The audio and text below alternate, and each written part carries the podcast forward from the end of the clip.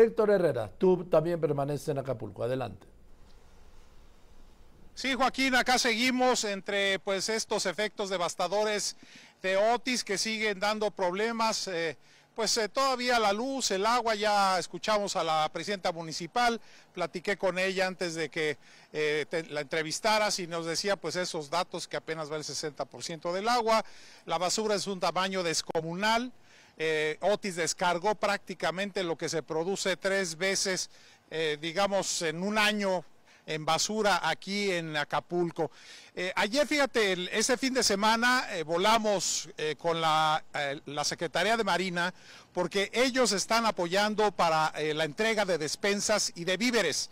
Y lo hacen, Joaquín, en comunidades aledañas a Acapulco, es decir, comunidades que no están lejos, están a 20 kilómetros, 25, 30 kilómetros, pero que se ha complicado el acceso vía terrestre. Entonces, los vuelos hay todo un operativo, una logística de vuelo por helicóptero para estar entregando estos víveres y tiene que ser pues muy constante, Joaquín, porque apenas en el helicóptero en el que abordamos, pues, pues se pueden llevar 50 despensas, lo que es bastante poco si hablamos de comunidades con 200, 300, 400 habitantes o más. Pero vamos a ver esto eh, que, preparé eh, y, regresamos. Elementos de la Marina continúan llevando apoyo y asistencia a las comunidades que resultaron afectadas por el paso de Otis y que se encuentran alejadas del centro urbano. Abordamos el helicóptero Panther AS-65 para trasladarnos al centro de acopio provisional ubicado en los hangares privados del Aeropuerto Internacional y de ahí al poblado de Cerro de Piedra, ubicado a 20 kilómetros del centro urbano de Acapulco, pero al que se dificulta llegar vía terrestre. Los marinos llevan agua, víveres, productos de aseo y atención médica primaria para los habitantes en comunidades que tienen pues todavía un difícil acceso por vía carretera.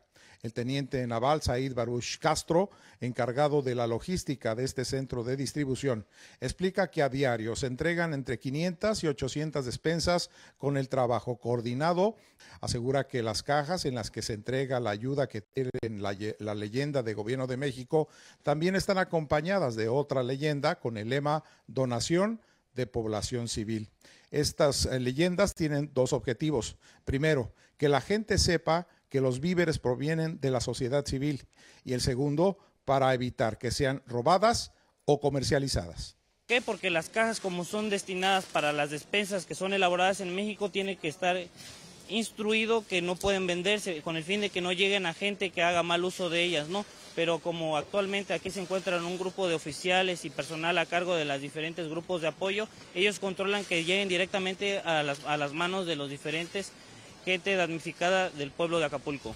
Al aterrizar en la población, la gente agradecida señala que hasta el momento solamente los marinos han acudido en su ayuda.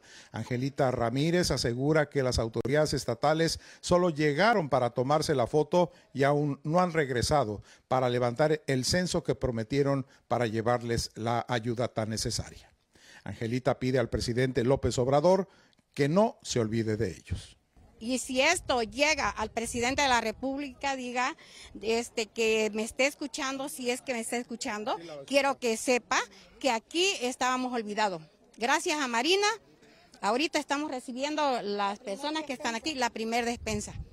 El centro de suministro provisional permanecerá por lo menos cuatro semanas más para seguir apoyando a las comunidades afectadas por el paso de Otis, pero que tienen acceso complicado por vía terrestre. Ese día también la secretaria de Economía Raquel Buenrostro visitó este centro para observar su operación. En la Cámara, Luis Ramos, Héctor Herrera Argüelles, enviados especiales a Acapulco.